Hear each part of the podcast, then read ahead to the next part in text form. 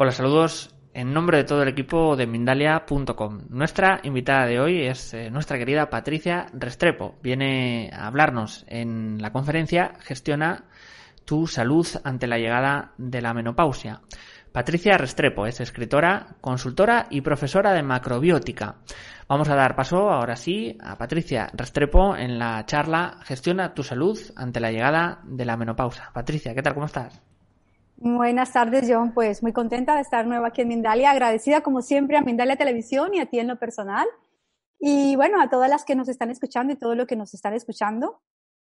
Entonces, como siempre, me gusta empezar esta charla pues con un minuto o 30 segundos de toma de conciencia, que no es otra cosa más que invitaros a todas las que me estáis escuchando y a todos los que me estáis escuchando a que cerremos los ojos durante 30 segundos o un minuto.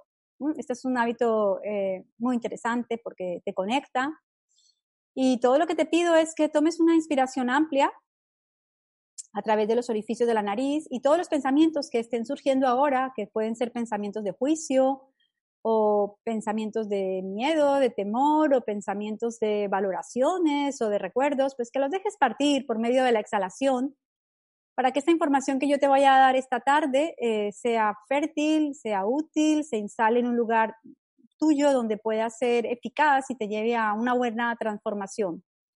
Entonces, pues eso, toma de nuevo una inspiración amplia, profunda y consciente.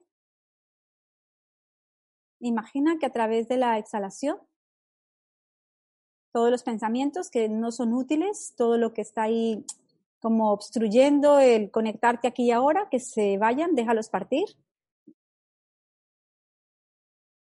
De nuevo, inspira, embébete de este momento, conéctate conmigo, te estoy hablando desde el corazón con un propósito y una intención, mostrarte un poco de luz o compartirte mi experiencia, absorbe este instante, sin juicios ni prejuicios, sin previas valoraciones, sin análisis. Simplemente deja que esta información, que no por casualidad va a ti hoy, llegue y se ponga en un lugar útil y al exhalar deja partir todo lo que se opone a que esto suceda, ¿no? Casi siempre es el ego, nuestra, la información previa, los conocimientos que tenemos. Siempre que nos llega una nueva información, hay como una lucha interna de esto, de dónde o para qué. Deja partir y deja que suceda la charla y bueno, después a través de tu experiencia compruebas si lo que te he dicho esta tarde es útil para ti.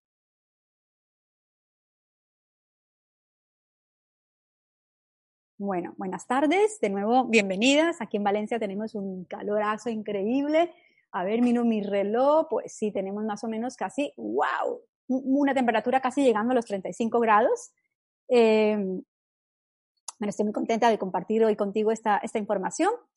Bueno, quiero deciros que os voy a hablar hoy de la edad de la sabiduría, que es como, como, como considero yo la, la menopausia, tanto por lo que he aprendido y por lo que he leído que como lo que he experimentado. Si yo tuviera que pensar en qué es la menopausia eh, a nivel físico, es la explosión, ah, perdón, a nivel espiritual, es como la explosión de lo espiritual. ¿eh? esta es la menopausia para mí, esta es la de la sabiduría, que es la explosión que va de lo espiritual al encuentro de la unidad. Es como un regreso a nuestra verdadera morada. Y creo que es una edad fantástica, es un momento de oportunidades, ¿no? Y cuando digo de oportunidades, sobre todo es porque mm, en la vida, cada vez que tenemos desafíos, que todos tenemos, alguien los llama problemas o los llamamos problemas y tienen un peso muy grande, todos los desafíos que tenemos, si los vemos como oportunidades, son puertas enormes que se abren y cuando traspasas esas puertas encuentras el tesoro. Entonces, eh, físicamente, digamos, o clínicamente, la menopausia significa literalmente el cese de la menstruación y que tiene una correlación fisiológica con la declinación de la secreción de estrógenos en el organismo y una pérdida de la función folicular. Es decir, que realmente mm, esto es lo que define la menopausia, ¿no? Digamos que el climaterio sería la transición entre la etapa reproductora o la etapa fértil y la no reproductora de la mujer. Durante la menopausia, los ovarios de una mujer dejan de producir óvulos y producen menos estrógenos y progesterona. Esta podría ser una de las eh, digamos, de las em, características físicas, ¿cierto? Aunque la menopausia realmente a nivel físico, como os la he descrito, es un proceso totalmente natural, se puede producir por determinadas intervenciones ajenas, como por ejemplo en cánceres oncológicos, en una histerectomía, en una, que es eh, la, extirpación de, del, aparato reproductor. Eh, también puede producirse por medicamentos que nos adelantan de alguna manera la menopausia o por la extirpación de los ovarios. Es decir, que puede producirse o debe producirse de una forma natural, pero también se puede producir por una intervención médica y que acelera rápidamente este, este proceso. Entonces, digamos que eh, la menopausia es como cuando llegamos a nuestra a nuestro otoño biológico, más o menos está entre los 48 y los 55 años, dejamos de producir estrógenos, dejamos de producir progesterona y el cuerpo entra en un proceso, yo lo llamo un proceso íntimo, es un proceso hacia adentro, es un proceso donde realmente están las grandes oportunidades que tenemos las mujeres. Hasta entonces nuestra naturaleza energética estaba preparada para dar a luz la vida de otro ser. Y cuando llegamos a esta edad maravillosa, nos preparamos para darle luz al nacimiento de nuestra verdadera esencia. No, no, penséis que os estoy hablando desde, solamente desde un punto poético, aunque realmente es muy poético y muy romántico. Estoy hablando a través de, de lo que ha sido mi experiencia y de lo que debería ser el llegar a la edad de la, de la sabiduría. La, doctora Christiane Nortrup es la autora de eh, varios libros como eh, Cuerpo de Mujer, Sabiduría de Mujer, fue la primera que me, me, me, contagió de esta, de esta idea de que realmente la menopausia es la edad de la sabiduría, porque es el, la menopausia es el paso de los años a la sabiduría, porque es como que eh, dejamos esos días teñidos de regla que han sido fantásticos eh, para mm, dejarlos y darle paso a los días de, la explosión hacia lo espiritual, ¿no? Em, y pese a lo que piense esta sociedad, eh, entre comillas, mm, capitalista o una sociedad focalizada solamente en la sobreproducción, en la rentabilidad absoluta, pues es muy posible que la menopausia se vea como una etapa mm, donde ya no hay, donde ya no, que ya no interesa, ¿no? Cuando realmente viene una etapa de sosiego, una etapa de plenitud, una etapa de encuentro. Hay un acto, hay un hecho muy, muy curioso, eh, eh, y es que eh, la hembra humana es el único ser viviente que experimenta el cese de su capacidad para procrear con respecto a las demás hembras animales. Entonces, el resto de los animales mueren con todas sus facultades o con todas sus cualidades de reproducción íntegras. Y este parece ser un hecho que nos muestra con claridad que nosotras la naturaleza nos está preparando para, es como un símbolo, ¿no? Como muy nítido que la naturaleza nos está preparando para la, el crecimiento espiritual. A donde quiero llegar es que la menopausia eh, la edad de la sabiduría es un momento para el desarrollo espiritual, es un momento para el desarrollo del amor incondicional, es un momento donde ya no nos tenemos que estar focalizando tanto en lo exterior en cuanto a ya no vamos a procrear, ya no tenemos que educar niños, ya no tenemos que estar, eh, aunque seguimos teniendo esa cualidad de cuidadoras, tenemos, seguimos teniendo esa, esa cualidad maternal de amar, de cuidar, de tener, pero ya esa focalización justa en, tener hijos en la edad de la fertilidad, pues se le da paso. Y, nos parece que es un acto, es un gesto, es un hecho muy curioso, que sea solamente en, en, en los seres humanos que suceda, los demás animales mm, tienen una, tienen como una inercia de procreación hasta el momento de morirse, a nosotras se nos da ese espacio. Entonces yo digo que la, la, la menopausia es verdad que es un momento como de purificación y tal vez por eso eh, vienen como esos momentos de, de, calor, que yo llamo momentos de purificación, de vapor también, y de, y dejar partir todo lo que está muy contraído. Desde el punto de vista de la macrobiótica, sabéis que hay como, nosotros catalogamos dos movimientos, y yo os estoy hablando totalmente hoy desde el punto de vista energético, aunque os voy a dar bastantes recomendaciones de cómo liderar esta etapa de, la manera más, de la, manera más brillante, de la manera más eh, coherente, de la manera más beneficiosa, de la manera más amable, de la manera más amorosa. ¿eh? Yo creo que mm, eh, justamente las mujeres en la edad de la sabiduría, circulando de una manera coherente, inteligente, armoniosa y, amorosa,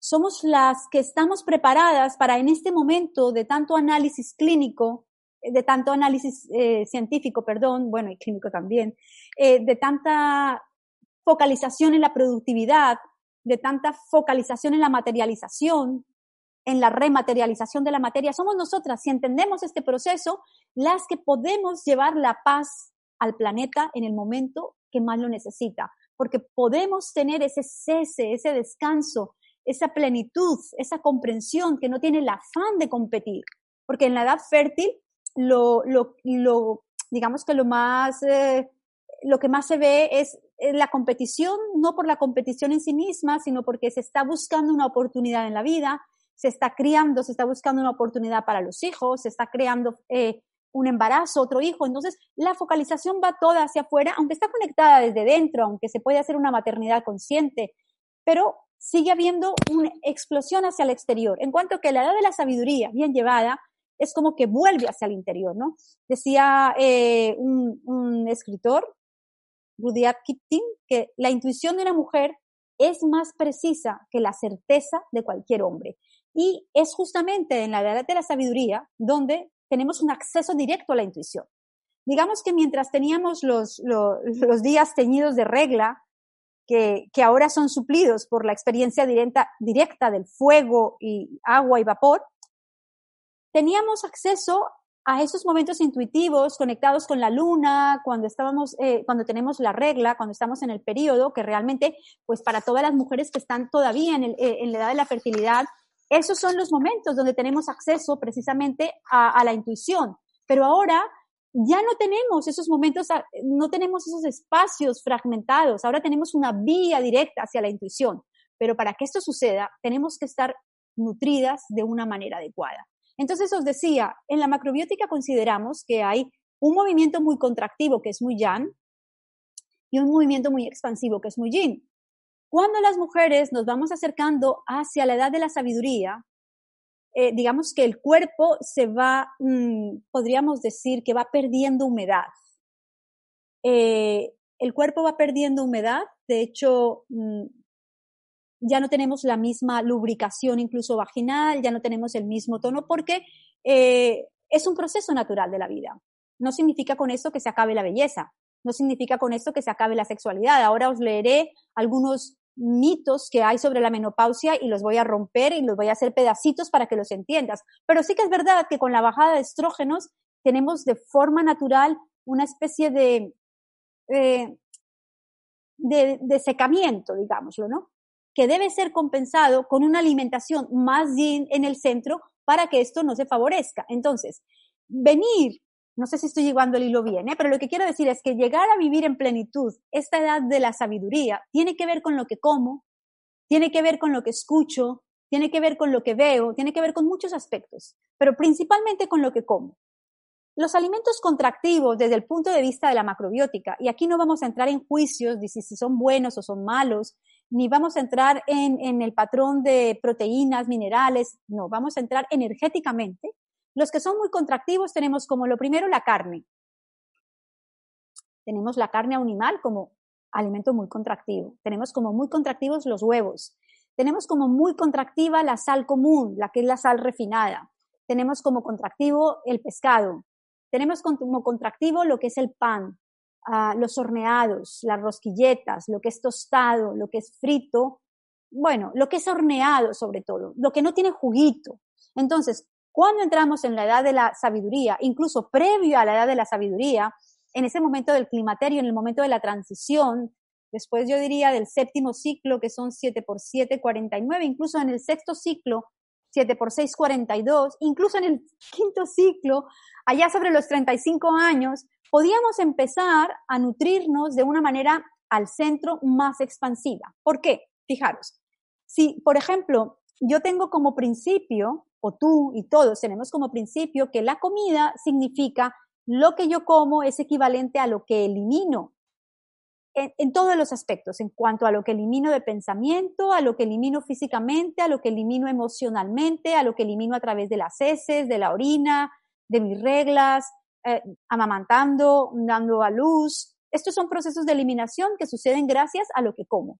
Entonces, cuando llega esta edad, hay una cosa muy interesante que quiero dejarte clara, y es que perdemos, entre comillas, o como la vida se dirige a otro derrotero, ya no, no, tenemos eh, available, ya no tenemos a nuestro alcance, a nuestra disposición, tres mecanismos de eliminación de lo que comemos. Uno son las reglas. Las reglas son un proceso de limpieza. En la regla eliminamos cantidad de tóxicos y cantidad de sustancias que no son adecuadas. Entonces, eliminamos por la regla en la limpieza, eliminamos dando a luz. Sí, sí, eliminamos dando a luz. Mm, a mí me enseñó un profesor que cuando las mujeres nos quedamos embarazadas es como que el cuerpo va recogiendo, el organismo recoge todo lo que hay en el cuerpo y a partir de lo que hay orgánicamente se da, se crea la nueva vida. Entonces, es un proceso de eliminación también. A partir de dar el pecho, amamantar también es un proceso de eliminación. Se pierden estos tres, uh, estas tres fuentes de eliminación. ¿Qué pasa? Que si lo que comemos no se elimina fácilmente, como las carnes, ¿qué sucede?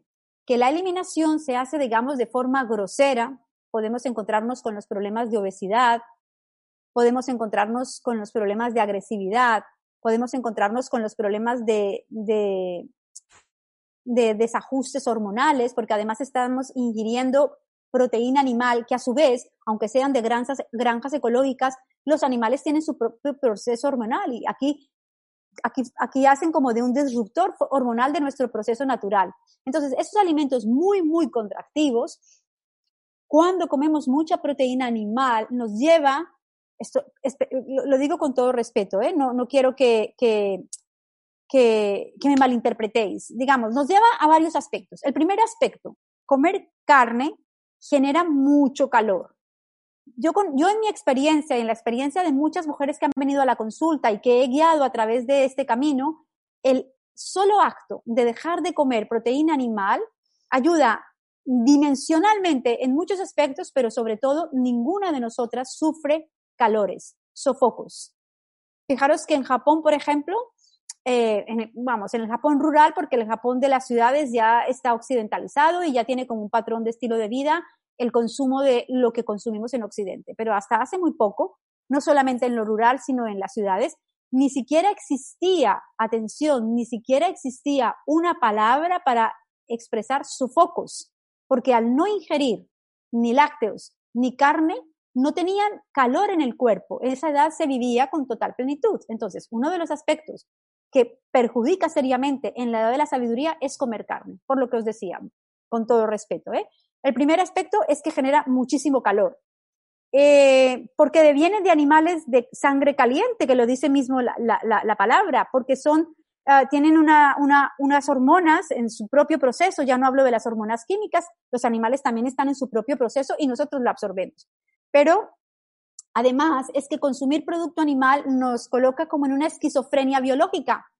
Es el momento, me estás escuchando y seguramente habrás escuchado que si hipoglucemia, hiperglicemia, que si hipotiroidismo, hipertiroidismo, que si sequedad vaginal, que si hipertensión o hipotensión. Esta esquizofrenia biológica no será el único aspecto, pero tiene mucho que ver con el consumo de carne, especialmente en esta edad. Y por otra parte, esa agresividad y ese afán de competición, mm, que no es lo más lógico cuando vamos llegando a una edad del reposo, que en esta sociedad pues se ve, o sea, vivimos en una sociedad lo sabemos, ¿no? Vivimos en una sociedad que constantemente está compitiendo, que constantemente está siendo territorial, que invadimos y hacemos guerras y seguimos invadiendo y seguimos haciendo guerras, porque nunca tenemos suficiente. No sé qué autor decía que lo que no es necesario, de lo que no es necesario nunca llegamos a tener suficiente, siempre queremos más.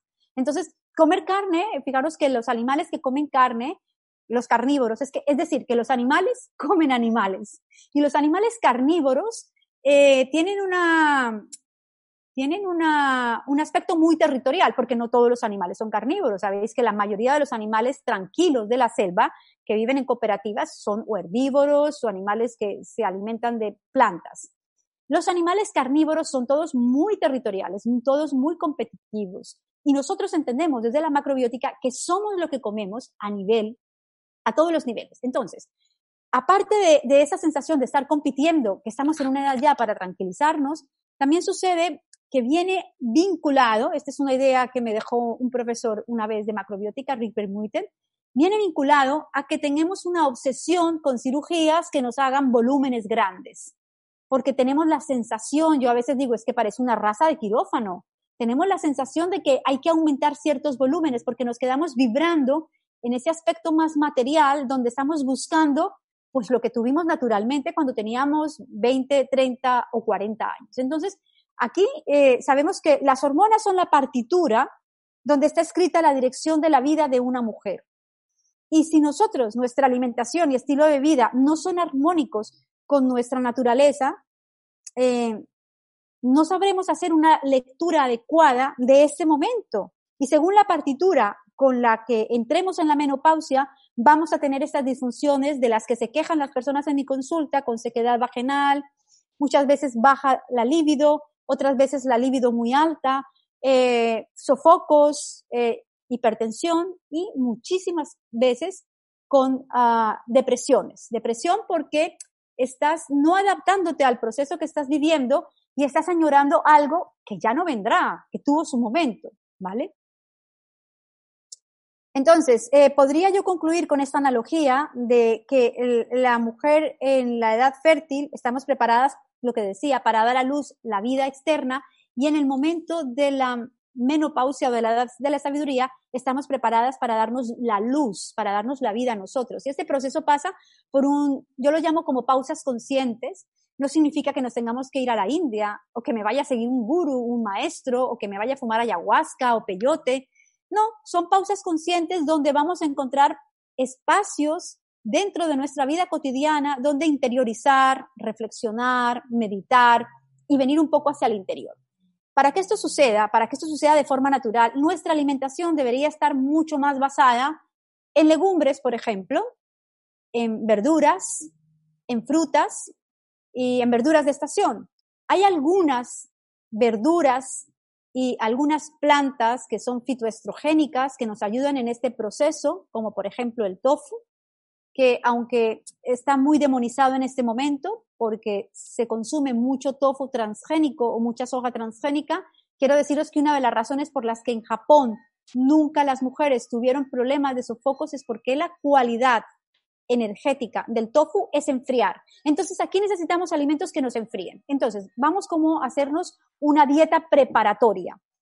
¿Qué eliminaríamos? Lo que os acabo de contar, todo lo que es demasiado concentrado, demasiado graso, demasiado salado, demasiado proteico, con proteína concentrada, que es la proteína animal. ¿Qué proteína voy a elegir? Voy a elegir proteína vegetal. ¿Dónde? En las legumbres, en grano, como toda la vida.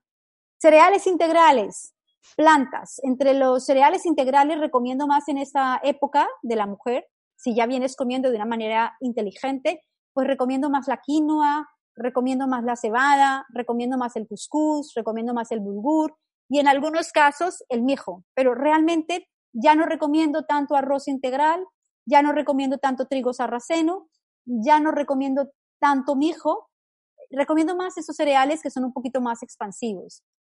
Eh, recomiendo muy especialmente para la sequedad vaginal un fermento que se llama nató. Nató es N-A-T-T-O, es un, un fermento que se hace de la soja. ¿Y qué sucede con este fermento? Pues que tiene vitamina K, que es muy interesante para que podamos eh, ensamblar bien la vitamina D, para poder absorber bien, perdón, la vitamina D, que es la vitamina del sol. Alguna vez ya hablé en este directo sobre la vitamina D que se encuentra en el sol o en todo lo que está seco al sol, pero que necesitamos la K3, que es la K activa, para que realmente este proceso se dé. Porque en nosotras, uno de los, de los aspectos que sucede cuando empezamos esta, esta, este espacio eh, tan bonita, esta edad tan bonita, es que al bajar los estrógenos puede haber una pérdida natural de calcio, que es una osteopenia. Creerme que no pasa nada con una osteopenia natural. Es el proceso natural de volver a la tierra. Y si se mantiene con unos valores eh, normales, o sea, es decir, si nos mantenemos con una actividad física al aire libre, como caminar, si tomamos una dieta adecuada, pues no vamos a tener una, no vamos a desarrollar una osteoporosis. Por el contrario, una osteoporosis la podemos desarrollar con el consumo de sal, atentas, con el consumo de sal, con el consumo de carne. Me vas a preguntar por qué. Bueno, pues porque cuando comemos carne hay tres minerales que salen a la defensa de esa acidificación que se produce y son minerales alcalinos y uno de ellos es el calcio. Entonces aquí necesitamos tener una alimentación que no sea, que no vaya en detrimento de estos minerales para poder mantener la lozanía, porque el calcio se encarga también de la tonicidad de la piel, de la lozanía. ¿Qué alimentos serían esos, aparte de, lo que, de los que os he contado? Bueno, el, calcio, el, tofu, por ejemplo, también tiene mucho magnesio y tiene calcio.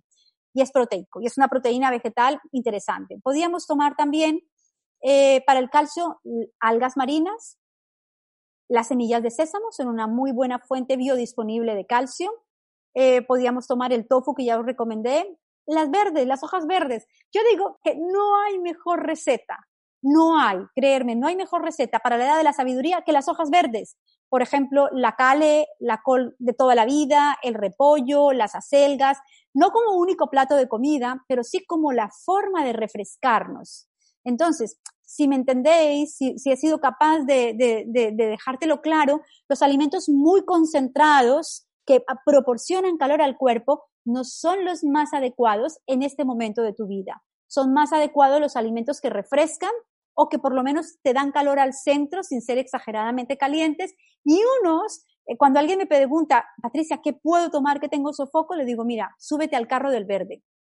Súbete al carro del verde significa incluso come cosas verdes al mañana en el desayuno, come verdura verde, bastante verdura verde con tu comida, come bastante verdura verde con tu cena y vas a notar cómo, o sea, a ver, cuando hacen estos días de calor, entonces, ¿qué hacemos? Nos vamos a la, montaña o al verde, ¿vale? Me, va a quedar como apenas un minuto o dos minutos para entrar en las preguntas, entonces, ¿me permites? Yo voy a leer un poquito los falsos mitos y verdades sobre la menopausia. La menopausia, la menopausia no es el principio del fin, esa es una mentira. No se acelera el proceso de envejecimiento después de la menopausia, otra mentira. El proceso de envejecimiento se acelera por una nutrición en alimentos cárnicos, salados y secos. Si tu alimentación es adecuada, no se, no se aumenta de peso. Se aumenta de peso cuando intentas camuflar tus emociones comiendo. El cuerpo se adapta de forma natural a los cambios hormonales. No ingieras hormonas animales, carnes, aves, huevos, lácteos y pescados de piscifactorías. Hay una pérdida natural del calcio, no peligrosa, por la bajada de estrógenos. Es la osteopenia natural.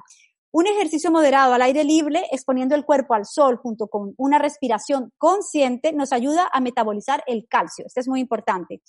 El calcio no se toma en forma de lácteos porque este se acumula. Para que se metabolice tiene que venir de los alimentos que te he comentado.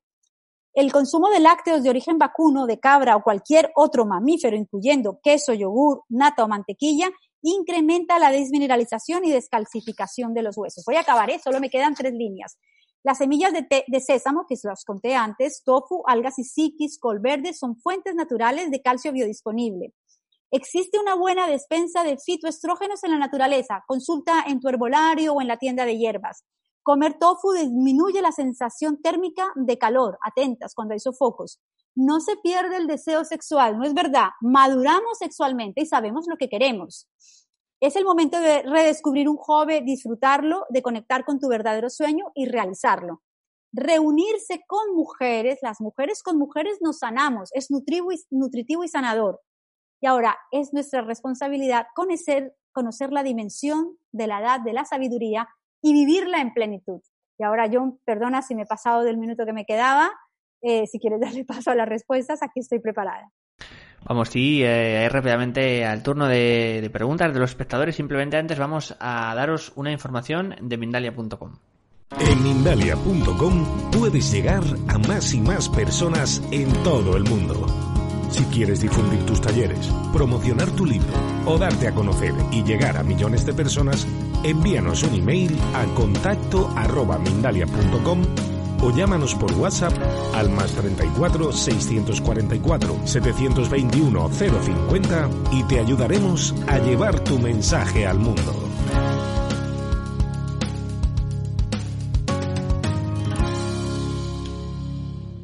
Pues nos vamos con el turno de preguntas rápidamente desde Facebook. Patty Inzunza de California, de Estados Unidos. Eh, te saludo. Quisiera saber si a causa del inicio de la menopausia se pierde el deseo sexual y los orgasmos. Estoy por cumplir 40 y estoy teniendo esos problemas. Fui a, a una doctora y me dijo que todo está bien, pero obvio que no es así. Gracias con antelación.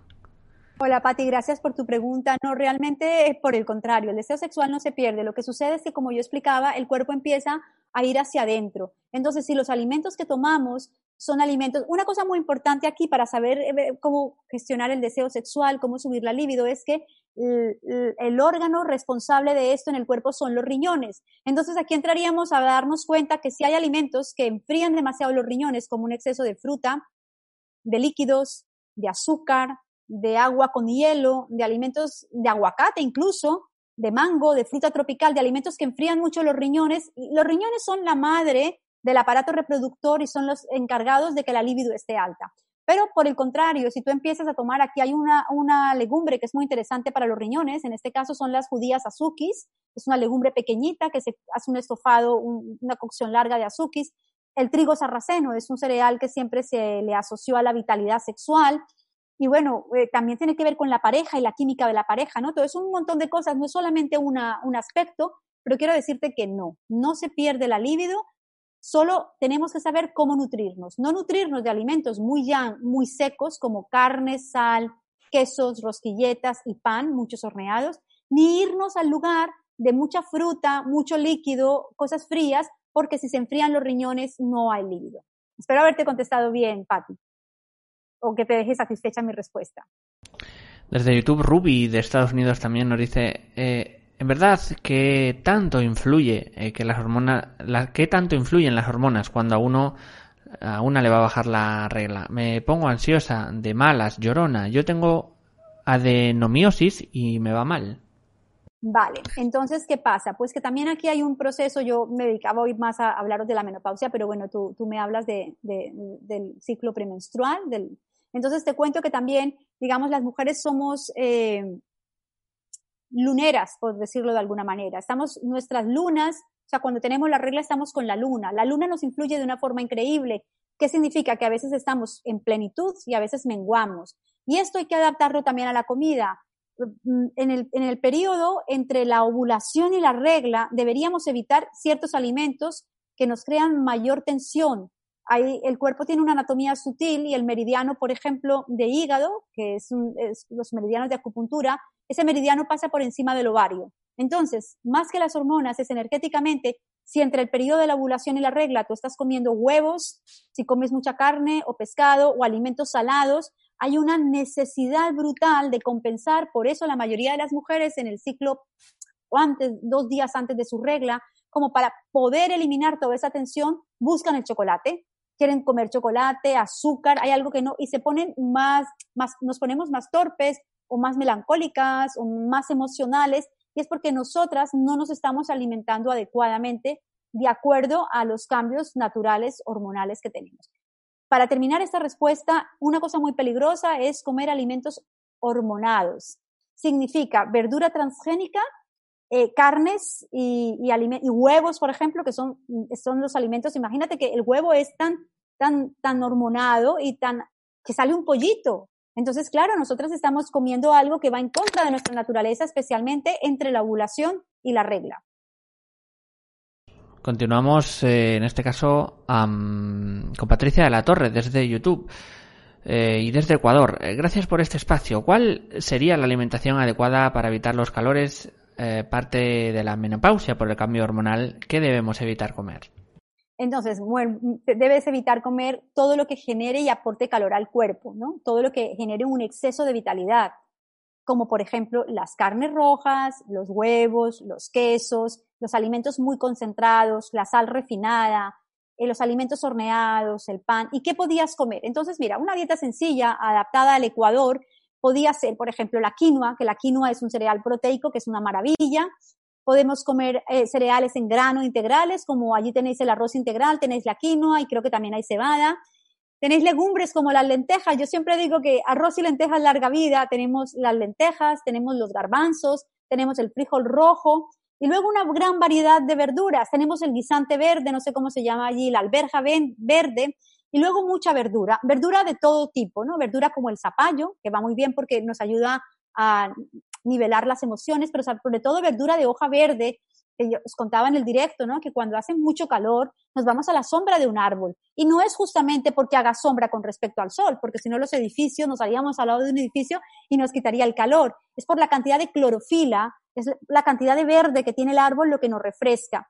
De esa manera, para evitar los calores, evitando todo lo que te he dicho, come mucha verdura verde. Allí tienes las coles, la col de Bruselas, el repollo, las acelgas, todo lo que es verde, ¿no? Incluso las lechugas y, y, todo lo que es para la ensalada verde, eso va a ayudar a que baje el calor siempre y cuando no comas lo que produce el calor. Nos vamos con eh, otra pregunta de Patricia. Nos dice, eh, ¿el dejar de comer proteína animal no perjudica en mi salud por falta de nutrientes? No, perfecto, no, no, no, princesa, no, mira, nos han metido, sabes que nos ponen chips, ¿no? Algunos son físicos y algunos son, nos han trabajado mucho tiempo, no. Eh, tienes que comer una alimentación con proteína. Evidentemente tienes que tomar proteína, pero no existe proteína animal y proteína vegetal, existe proteína alguna proteína deja muchos más residuos en el cuerpo porque no tiene nada de fibra como la carne, por el contrario, esa perjudica. Si tú sustituyes esa proteína cárnica, que es perjudicial porque no se mueve en el organismo, porque no tiene fibra, porque genera estreñimiento, porque acaba con tus minerales, porque acidifica el organismo y porque además eso mismo que hace en ti hace al planeta, por eso te digo, os decía que los animales comen animales. Entonces, si tú sustituyes esa proteína, debes tomar proteína. Pues tomas proteína que viene de las legumbres. En Sudamérica, las legumbres, no sé si es de Sudamérica que me preguntas, están pues las lentejas, los garbanzos, los frijoles, las judías blancas, las alubias de todo tipo, el tofu, el tempe, el seitán. Eh, en, un, en un momento determinado, si realmente tienes una gran necesidad, pues buscaría la proteína animal que menos te afecte, que sería el pescado blanco. Luego, Tienes hidratos de carbono para equilibrar con esa proteína, pues vuelvo y lo repito, el arroz integral, la quinoa, la cebada en grano, cocido, una buena cantidad de verdura y larga vida, créeme Patricia, larga vida y sobre todo salud en esta edad tan, tan bonita. Vamos a irnos desde Facebook con una pregunta de Susan Barrañón. Eh, ¿Cuál sería una recomendación para evitar comer carne? Imagino como sustitutos o desde México nos eh, escribe. Una recomendación para dejar de comer carne. Buena pregunta. Más que nada porque la recomendación es que dejes de comerla. Y lo que sí que puedes hacer es, pues, venir a eso que te estoy contando. Mira, por ejemplo, la comida tradicional en México siempre fue maíz y frijoles. Realmente la gran cantidad de carne que se está comiendo en México ahora mismo no, no, no tiene más de 50 o 60 años. Ha sido la sensación de que la opulencia o la o la abundancia está asociada a un consumo de carne, sin sentido. Entonces, ¿cómo puedes eliminarla? ¿Qué, recomendación te hago? La que acabo de hacerle a, tu compañera de Ecuador, y es, pues, eh, comer legumbres. En caso de, en México, mira, pues tienes el maíz, el arroz, también tienes un poco la quinoa, tienes el amaranto y luego de proteína tendrías los frijoles, los frijoles rojos, todo tipo de frijoles, todo tipo de maíz también, las lentejas, los garbanzos, las alberjas verdes que también se consumen en, México. Fíjate que curiosamente tú y todas las que me estáis escuchando, en, la, en el análisis científico, buscando en los gimnasios dónde está la mayor fuente de proteína, ¿cuál es? Los guisantes verdes, las alberjas verdes. Ahora en los, en los gimnasios se venden polvos de, guisante verde, de alberja verde, porque tiene proteína para que la gente haga músculos en gimnasio. Nosotras en casa simplemente comemos el estofado de, guisantes verdes, de alberjas. Nos vamos con más preguntas y ah, desde YouTube Mariela Travaglia nos dice cómo solucionar cómo solucionar naturalmente la sequedad vaginal. Vale, entonces mira, Mariela, te comento. No sé desde dónde me llama Mariela, John, no lo sé. No, no, nos especifica si quieres, Mariela, decirnos, y, pero bueno. Vale, porque sobre todo si me estás llamando de Europa, de Japón o de un sitio donde se consiga el nató, voy a recomendarte dos cosas. Una que quizás pueda ser en Sudamérica y otra aquí. El nató, eh, eh, digamos por analogía y por energéticamente, son como la soja fermentada que cuando lo comemos tiene como una especie de tiritas. Este es uno de los remedios más eficaces para la sequedad vaginal. Otro remedio eficaz para la, sequedad vaginal y que nos ayuda muchísimo también con el proceso estrogénico es el ñame, que este si me estás llamando de Sudamérica lo conoces. El ñame es como la batata, como esta mm, patata que tiene un montón de mucílagos, no es la patata común. Esta nos va a ayudar y nos ayuda también no comer comida seca mirar, sentir, sentir, ¿no? Que cómo, ¿Qué hace tu cuerpo cuando comes comida seca como rosquilletas o pan o pan seco? Está buscando inmediatamente algo de líquido o algo blando para nutrirlo. Entonces es como eliminar todo lo que reseca mucho el organismo. Y vamos a ir con una última pregunta. Nos queda un minuto desde Facebook. Cintia Escalante, de México. ¿Cómo preparar mi cuerpo para esto? Ahora que tengo 27 años. Gracias. Oh, queda más bonita. Tienes 27 años. Pues mira, eh, llevar una alimentación consciente, restringir al máximo todos los, los productos animales, empezar a comer algas marinas, ¿no? Las algas marinas son otra buena fuente de minerales y de, y de sustancias mucilaginosas y de alginatos naturales como el ácido algínico, que nos van a ayudar, digamos, a, a lubricar y a mantener las articulaciones bien y a que tengas una buena absorción de calcio. Y las semillas también son una buena fuente, como por ejemplo las semillas de lino, para todas las que me habéis escuchado y no lo he dicho, las, las semillas de lino, las semillas de sésamo, las semillas de calabaza, eh, el fenogreco, también es otra semilla muy interesante, eh, y, y, las hierbas, ¿no? Hay muchas hierbas fitoestrogénicas que nos van a ayudar en este, en este proceso. Pues Patricia, hemos llegado al final de la conferencia. Muchísimas gracias de nuevo siempre por todo. Es un placer tener siempre a una experta como Patricia con nosotros hablando de temas de nutrición tan importantes y tan necesarios hoy en día. Vamos a dar esos últimos segundos a Patricia para que se despida de todos vosotros. Bueno, pues muchas gracias de nuevo a ti, John, a Mindalia, a todas las que me estáis escuchando y deciros que, bueno, un alimento que no se ha mencionado, pero que es muy importante es la meditación, el yoga, la respiración y en esos momentos de edad de sabiduría, ir hacia el interior para encontrar ahí lo que no vamos a encontrar fuera. Muchísimas gracias de vuelta, Patricia, de nuevo. Gracias a todos por haber asistido hoy. Nos habéis visto desde diferentes países como Estados Unidos, México, Argentina, Colombia o España también. Uh, simplemente recordaros también para finalizar que eh, Mindalia.com es una organización sin ánimo de lucro. Podéis eh, colaborar con nosotros dando me gusta en YouTube o en Facebook, también compartiendo, comentando este vídeo o suscribiros a nuestras diferentes plataformas y redes sociales. También podrás disfrutar de esta conferencia en diferido a través de nuestra emisora Mindalia Radio Voz, 24 horas de información consciente en www.mindaliaradio.com o por último hacer un donativo a través de nuestra cuenta de PayPal que encontrarás en la página web www.mindalia.com. Muchísimas gracias y hasta una nueva conexión de Mindalia en directo.